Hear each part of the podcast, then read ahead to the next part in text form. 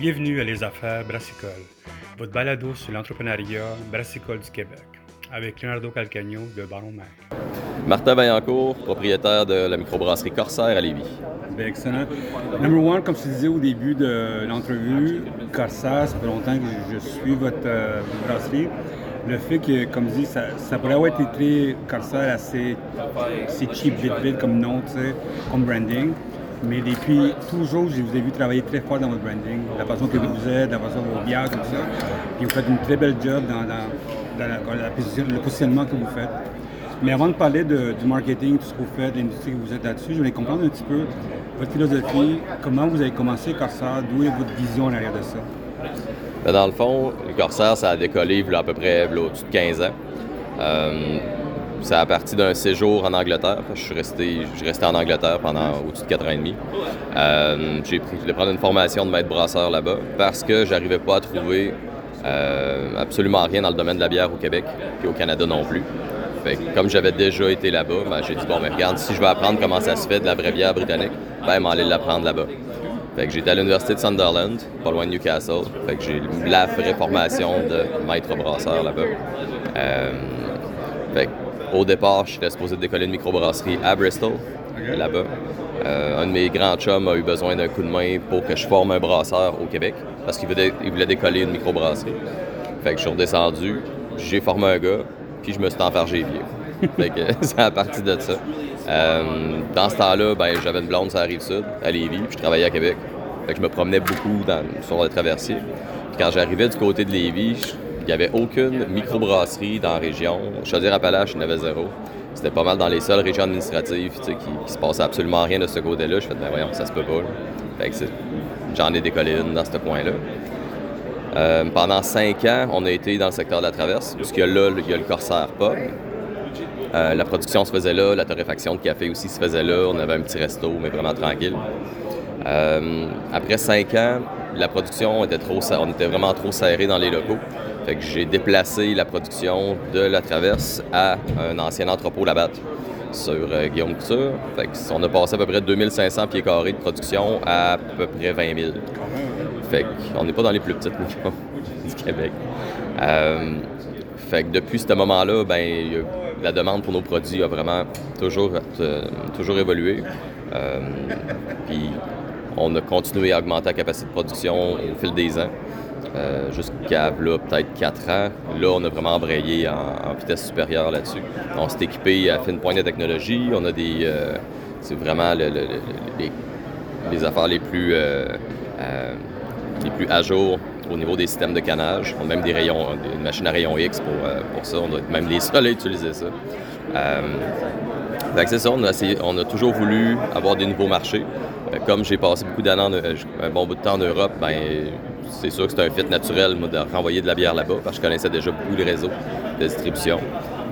J'ai eu des chums prairies aussi, dans l'Ouest canadien, parce que je suis resté à Victoria pendant longtemps aussi. Fait on a, ouvert les prairies. C'est sûr qu'on a de la bière Manitoba, Saskatchewan, Alberta, BC. Puis jusqu'à récemment, à peu près un an et demi, deux ans, à cause des histoires de pandémie, on a dit bon, mais regarde, on va essayer d'élargir encore plus loin. Fait qu'on va y aller vers les États. Fait que euh, je me suis associé avec euh, Joe aussi du Bill Bucket, puis Norrois, puis euh, Brasseur du Monde aussi. Puis euh, on a dit bon, ben on, y va, on fait le move. Fait qu'à trois, ben, on a un directeur des ventes aux États-Unis, on paye son salaire, plus d'autres, deux, trois autres gogos qu'on split à la gang. Fait que ça a fait qu'on a pu s'établir dans à peu près une dizaine d'États là, présentement. Puis il y en a d'autres encore, c'est tout en croissance. Votre vision, vous autres, ça veut dire que c'est tout le temps une vision internationale, votre, votre brasserie, comme vous l'avez vu. Vous êtes, euh, c'est parce que tout le temps, il y a tout le temps le côté que le monde veut vendre local, acheter local, tout ça. C'est sûr, vous faites ça parce que dans votre coin, vous vendez de la bière. Au Québec, vous êtes très fort dans la bière. Mais depuis cette vision internationale depuis le début, est-ce que vous pensez que votre vision internationale vous a, vous a affaibli un peu votre euh, force au Québec ou ça vous a aidé dans la vision ailleurs? Au contraire. Euh, le marché est déjà saturé depuis à peu près 4 ans là, au Québec. Même 4 ans, ça pourrait être plus que ça. En termes de microbrasserie, il y en a, euh, il y en a vraiment énormément. Les espaces tablettes grandissent pas nécessairement. Donc, on dit, bon, regarde, on va on va s'étendre un petit peu ailleurs aussi. Puis, tu sais, comme j'ai beaucoup, beaucoup voyagé dans ma vie, ben c'est comme un fit naturel de retourner dans des places que j'ai déjà été, puis je suis déjà resté aussi. Fait que, fait, en, faisant ça, ben, on peut concentrer on peut stabiliser notre capacité de production aussi. ça a stabilisé beaucoup de choses. Puis c'est de se concentrer aussi sur nos bons clients. Ceux euh, qu'on aime, ceux qui s'occupent bien de nos produits, qui en parlent bien aussi, puis qui veulent l'avoir. En faisant ça, ben, on peut se permettre justement d'éliminer les moins bons, euh, les moins bons clients au Québec. Ceux que, mettons, pas de roulement ou euh, c'est ça, focuser plus, c'est meilleur. Ça met vraiment plus efficace dans la vente quand tu es local, ça? Oui. Tu as combien de points de vente à peu près à travers le Québec? Euh, pour travers le Québec, on est à peu près à 450-500, à peu près. Est-ce que vous avez déjà pensé des fois, tu sais, comme retirer des points pour mieux travailler sur l'existant? Tu connais, il y a beaucoup de monde qui font ça, tranquillement. Qui font quoi? Ils des bières ailleurs pour bien travailler leur, point les meilleurs points qu'ils ont. Ah oui, ben c'est ce que je te dis. si, mettons, on voit que certains comptes clients, ça fonctionne pas ou il n'y a pas de roulement, ben on fait juste tirer la plug dessus. Fait que, tu sais, je veux pas... C'est pas comme, mettons, d'autres que je veux rentrer absolument dans tous les points de vente. Moi, je, rendu ce qu'on est là, on peut se permettre de choisir nos points de vente. si on se rend compte qu'il y a une place qui n'a pas de volume ou que nos caisses de bière sont entreposées dans une salle de compresseur qui fait 50 degrés. C'est comme, regarde, désolé, mais tu n'auras pas nos produits sur Pour le Corsair, la fait que j'aime beaucoup tout le temps, c'était votre design, la façon que vous avez travaillé. Vous avez Qu'est-ce qu'on voit maintenant, c'est vraiment la deuxième mouture de votre ancien affaire. Qu'est-ce qui est arrivé de la façon que vous avez pensé pour, penser Corsair maintenant? Parce que maintenant, Corsair, ce que je vois, c'est vraiment plus clean, c'est vraiment son image qui, voyage. Maintenant que tu me dis que c'est intéressant, je comprends maintenant pourquoi tu as fait une image qui, voyage plus qu'avant. Mm-hmm. Avant, c'était peut-être rempli, mais c'est normal, c'était l'époque comme ça. C'est pas ça, mais qu'est-ce qui est arrivé dans ta pensée et quelle sorte de, tu voulais donner comme communication à les clients? Ben, on a eu, on a maturé, évidemment. Quand ça fait 15 ans, on est là-dedans. les deux. Ben, c'est ça, il plus 20 ans. c'est, moi, je trouve que c'est une évolution naturelle. Euh, au départ, c'est sûr qu'on était, on a commencé tout petit. On a commencé à Lévis dans, dans vraiment pas grand-chose.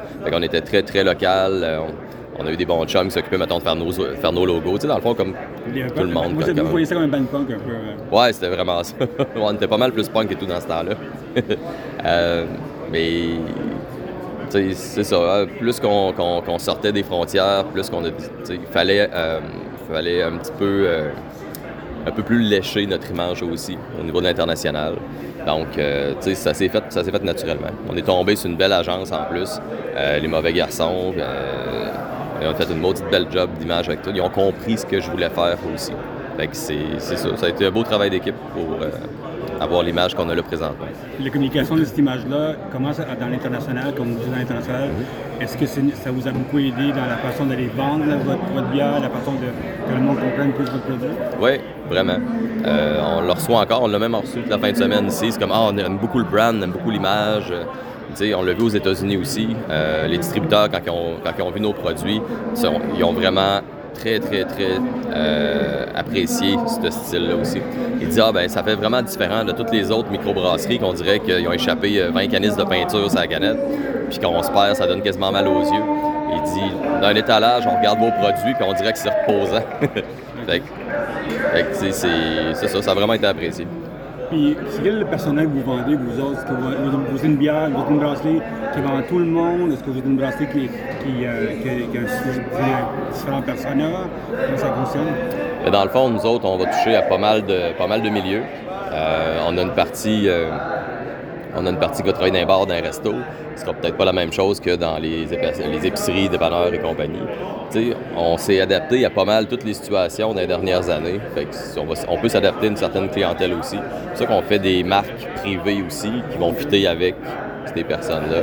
Euh, on crée des bières pour euh, d'autres compagnies, pour des chaînes, pour des, chaînes de restaurants, des choses comme ça. On est capable d'adapter l'image aussi en fonction de ça. Est-ce que le marque privée, c'est un marché qui est intéressant pour vous autres? Je sais que moi, personnellement, quand j'ai écrit les tendances l'année passée, je disais au monde, il faut vraiment voir cette industrie-là, la marque blanche. La, bouffe, ça fait longtemps qu'ils le font, mhm. mais je pense que les brasseurs, ils perdent de parler là-dedans.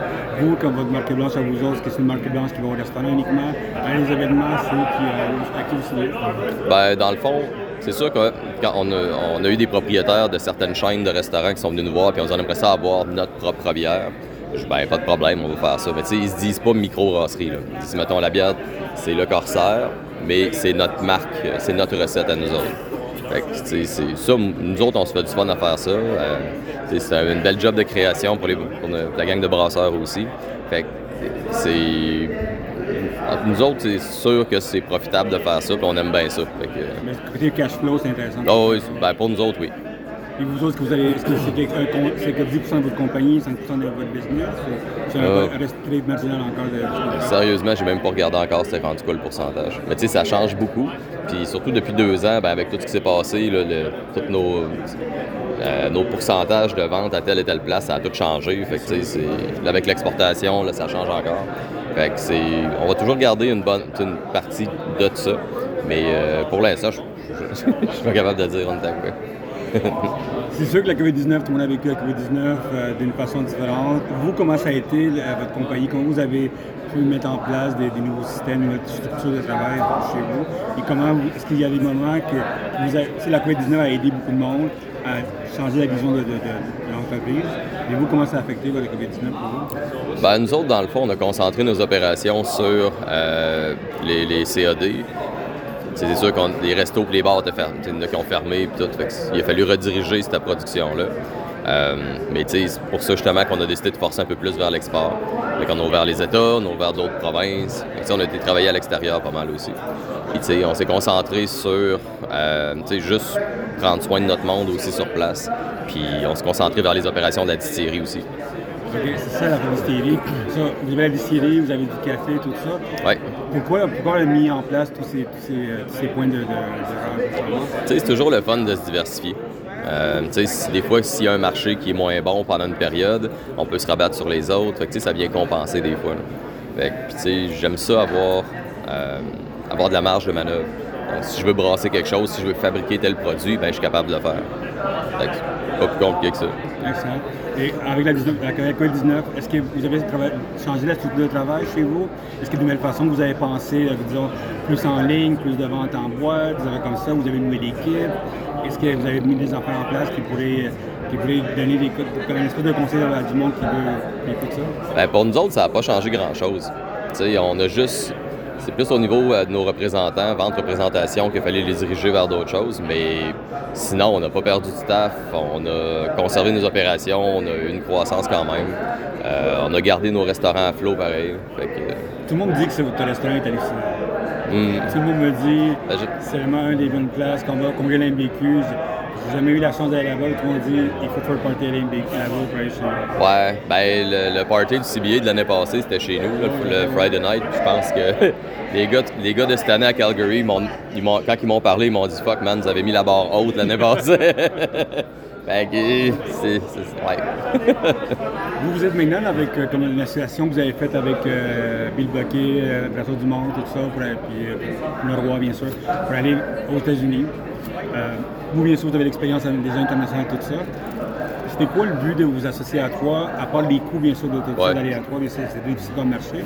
Mais est-ce que vous n'avez pas peur d'aller de, de aller aux États-Unis, puis parler un peu de ce que vous avez ici? Vous avez une équipe assez forte au Québec. Ah non, non, on a une équipe en conséquence. Tu sais, on a. le- tu sais, on est, ça fait quand même longtemps qu'on est établi. Fait que, on a quand même des, des- des bonnes équipes. Si on était, si j'ai choisi de descendre dans ce marché-là, c'est parce qu'on avait la capacité de le faire aussi.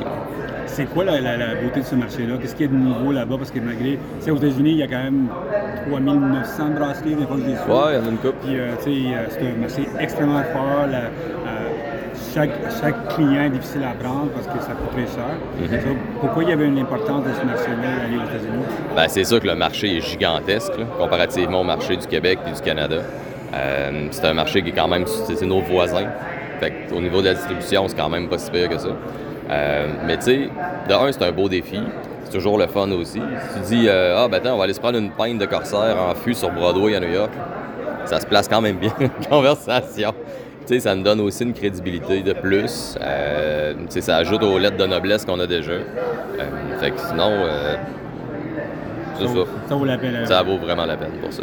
Est-ce que tu as déjà pensé avec Corsair, quand tu t'en vas ailleurs, de changer le nom ou ça garde comme ça, une façon de communiquer le monde, Corsair à, l'international, c'est mieux qu'avec Ça ça? passe très bien comme ça. Ok, ça, Corsair. Corsair, ouais. Excellent, c'est bon ça. Sais, le, monde ici au Québec, euh, on, revient un peu à la fin de l'achat local à cause de la COVID, tout ça. Mm-hmm. Puis on voit à l'international, tout ça.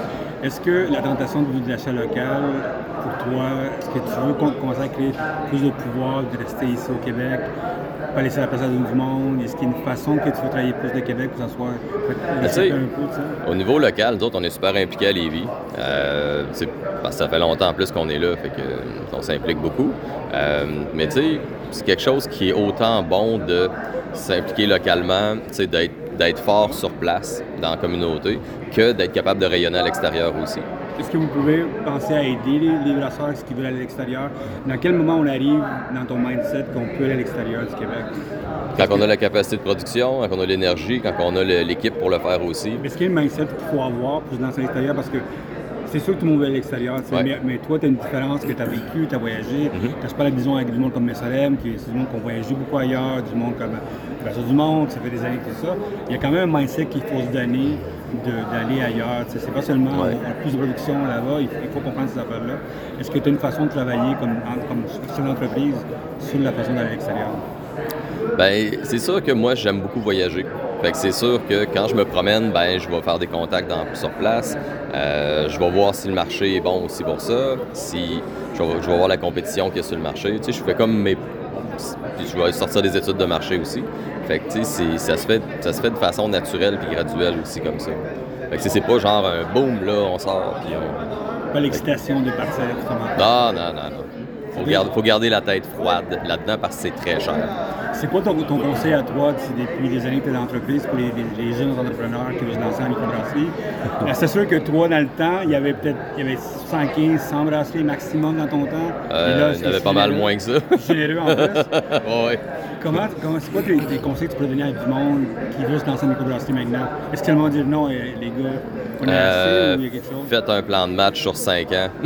euh, sortez les chiffres, mettez sur papier avec des, des, targets qui sont réalisables.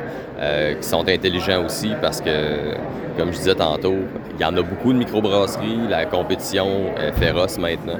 Euh, à ce temps, les micros vont utiliser les stratégies des, des, plus gros brasseries pour, mettons, acheter de l'espace tablette. Euh, fait ça va commencer à jouer rough. Fait que de un, il faut avoir les reins solides, puis il faut vraiment avoir fait ses devoirs aussi.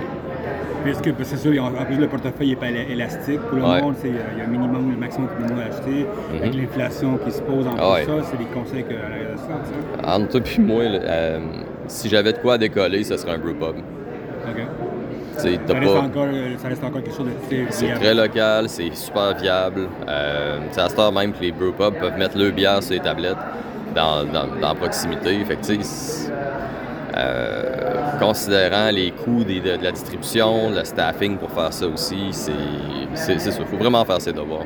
Avec le staffing, que, que, problématique, tu es chanceux, tu as gagné ton monde, ça. Mm-hmm. euh, c'est quoi ta vision dans, les ressources humaines à toi? Est-ce que toi, c'est payer le, monde mieux? Trouver des façons? Comment ça a été pour toi de regarder ça? Je sais que tu euh, as, brassé très automatisé quand tu avec des lasers, tout ça. Ouais. C'était Star Wars, en affaire. Ah, bah oui, mais côté HR, il y a beaucoup de monde que moi, personnellement, je vois, il y a une vision qu'il faut payer bien le monde pour égaler tout ça. Oui. Mais toi, c'est quoi ta vision à toi, comme ben, un gros staff? Nous autres, on a des très bons, j'offre des très bons salaires à la shop, puis le monde le savent aussi. On est réputé pour ça. Euh, je garde mon monde, des conditions, euh, on a plein, on a beaucoup de privilèges. Euh, c'est d'être proche aussi des, du staff, puis Ça a l'air que l'atmosphère est pas pire aussi. Est-ce qu'il y a des conseils à donner aux gens? Parce qu'on a fait un spécial il y a quelques mois, tout ça, sur les ressources humaines? C'est des, euh, des, conseils techniques, des affaires comme avoir des, il faut avoir les papiers, il faut avoir les gars, tout ça. Est-ce qu'il y a, quelqu'un chez vous qui s'occupe uniquement de ressources humaines? Il faut qu'il donne les conseils, tout ça. C'est vraiment quelque chose à, équipe. Bah, c'est plus en équipe qu'on va faire ça. On n'a pas, pas atteint la, la grosseur d'avoir un, département HR. Vous êtes combien de personnes à euh, dans le shop, on doit être à peu près une quinzaine, 15-16 employés à peu près. Mais au total, on doit être genre à peu près 80 employés. Mais. C'est quand même gros, mais. Ouais. Je pense que le département HR pour le faire, hein, c'est bon, hein? Ouais. en 15 ans, c'est quoi, quoi, que vous avez vu dans l'industrie québécoise changer? Bien sûr, on a les, beaucoup plus de brasseries et tout ça, mais qu'est-ce qui a changé de fondamental dans la microbrasserie au Québec? Oh boy! Ben, ben, dans le fond, euh, le fait que les micros ressemblent au niveau stratégie d'entrée de, de, marché, ça va beaucoup plus ressembler aux stratégies des grosses brasseries. Et ça devient beaucoup plus dans cette mentalité-là aussi. Que dans le temps, quand on quand avait pas beaucoup, quand j'ai décollé, que c'était vraiment plus une confrérie, que tout le monde s'aidait, puis il y avait pas de. Il y avait beaucoup, beaucoup de place dans le marché pour ça. À ce temps, ça devient beaucoup plus. C'est beaucoup plus compétitif, c'est beaucoup plus euh, marketing, business, puis euh, ça va sortir des nouvelles bières quasiment tous les jours avec des, affaires de, Mon Dieu Seigneur. Pas mal à l'opposé de, ce que je fais aussi. Euh, mais euh, c'est ça. C'est vraiment de voir le côté, toutes les flavors of the week, les hype, les nouveaux trends, de mettre la, l'évier de cuisine quasiment dans la recette. Mais toi, comment tu as été tenté de jamais aller dans, dans ce coin-là, de, faire la, c'est comme le flavor of the week, comme tu dis? Ah, qu'est-ce qui dans ton cerveau, comment, qu'est-ce qui est arrivé? Puis, tu sais, il y a tout le temps l'affaire de, tu sais, les IPA qui se vendent, on va faire 45 000 IPA qui se vendent, ça. Comment toi, tu as été tenté tout le temps de garder le focus? On va aller votre quétaine dans le bateau, corsage, de garder la même, le même poids. Comment ça a été pour toi de, de, de pas être tenté à ça? Bien, dans le fond, moi, je suis un brasseur britannique. Très classique, euh, conservateur aussi. Fait que sais, j'aime beaucoup mes classiques, c'est ça que je trouve triste, c'est que si tout le monde commence à faire ça, de se lancer dans les flavors of the week, puis IPA double, simple, triple, euh, sour IPA, euh, en but en là, ben, essaye de trouver une bonne Pilsner, une bonne Ale, une bonne Red Ale, puis t'en trouveras pas. Tu le monde va oublier le classique. C'est pour ça qu'aux États-Unis, on est rentré avec des bières que qu'ici, on, c'était nos, vieux routiers, puis euh, que ça, c'était quasiment, ça passait quasiment dans l'oubli. Puis là-bas, c'est nos plus gros vendeurs. des bières blanches, des bières de blé à la belge un peu. Ça sort super bien. Puis ils sont. C'est comme, oh, on connaissait pas ces styles-là. Je dis, ben, voyons c'est comme les premiers styles de bière classiques. Fait que, c'est juste question de, que le monde n'oublie pas ces styles-là. Puis quand, quand on est écœuré de prendre euh, une ou deux pilsners parce qu'on goûte plus rien puis nos plombages sont en train de fondre, ben tu peux te tourner vers un vieux classique anglais ou une bonne colche allemande ou quelque chose de vraiment classique comme ça. Combien de SKU vous avez? Euh, euh, de SKU, on doit avoir à peu près 10 ou 11 bières régulières, puis on doit tourner peut-être 3-4 saisonnières par, saison. puis on a des marques, on a des marques privées aussi, on a des, on fait certaines éditions limitées aussi. J'ai vu que vous avez une marque du café, que c'était délicieux. Oui. Euh, oui. ben, on est une brûlerie aussi, fait que je fais du café. tant qu'à ça. Oui, pourquoi il y a la brûlerie? Je sais que la brûlerie c'est payant, il y a beaucoup de monde qui aime ça, mais il y a aussi, il faut que ce soit une bonne brûlerie, parce que j'ai vu, c'était bon. C'est vous vous avez lancé là-dedans? Est-ce que euh, c'est uniquement au Québec, c'est international? Euh, on l'exporte. On l'a envoyé dans l'Ouest canadien. On l'a, euh, je pense qu'on l'a envoyé en Allemagne même. mais tu sais, le branding, le brand est super fort sur le café aussi. Puis je pense qu'il est bien apprécié aussi. Et vos, les graines viennent de où? Ah, je les prends un peu partout.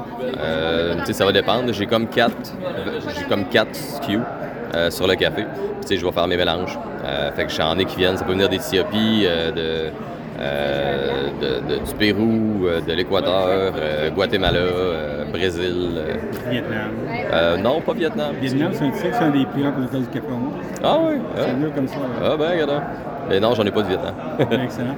Puis avec ça, est-ce que c'est une branche intéressante pour vous à développer de plus en plus ou quelque chose que vous faites parce que c'est quelque chose de. C'est un autre outil pour votre. Ah, on est en plein développement de ça aussi. C'est en grosse croissance depuis euh, même les trois, trois dernières années. Euh, ça a vraiment explosé pour les ventes de ça. Euh, il y a le fait aussi que dans les deux dernières années, il y avait beaucoup de travail à la maison de télétravail, puis le monde, au lieu de se prendre du café de marde au bureau euh, dans la grosse machine, ben là, ils pouvaient se prendre un bon café chez eux à la maison. Fait que ça a aidé pas mal nos ventes en faisant ça. Fait que, Est-ce que vous avez une équipe spécialisée dans, ça ou c'est une équipe fait tout? L'équipe a fait tout. Ouais.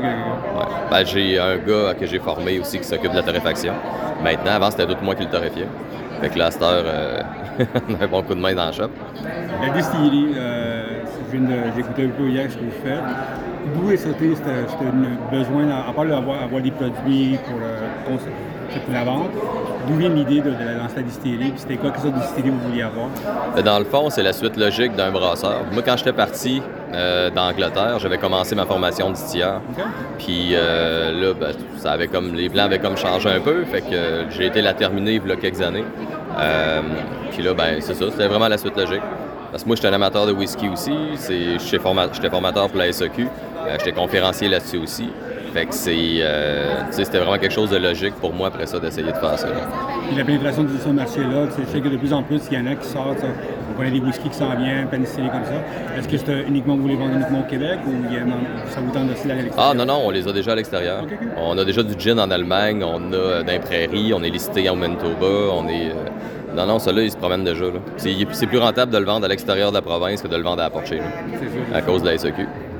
Ça, Minute au ciel 2022, euh, bien sûr, vous avez une vision internationale, c'est un, trade show international. Vous. Comment ça a été le, monde? Comment le monde Est-ce que vous avez découvert des nouveaux mondes qui, connaissaient le brand Vous avez trouvé des nouvelles places pour ça? Oui, on a vraiment trouvé. Euh, on a trouvé des bons matchs ici. Euh, on va voir, là, il y a plein de projets qui sont, en, qui sont décollés, fait qu'on va voir ce que ça va donner. Là. On va voir si tout se concrétise la semaine prochaine. C'est quoi le prochain marché que ça vous tente d'aller? À part les États-Unis, bien sûr, c'est Canada. C'est quoi le, ben, c'est sûr, c'est sûr, j'ai toujours l'Angleterre dans ma, dans ma ligne de mire. Mais euh, là, on, se concentre beaucoup sur les États-Unis présentement parce que c'est un marché gigantesque. Euh, fait que on est loin d'avoir même un pourcentage de nos ventes là-bas. Fait que c'est, ça va on, va, on va continuer à focuser ces états, puis après ça, on verra.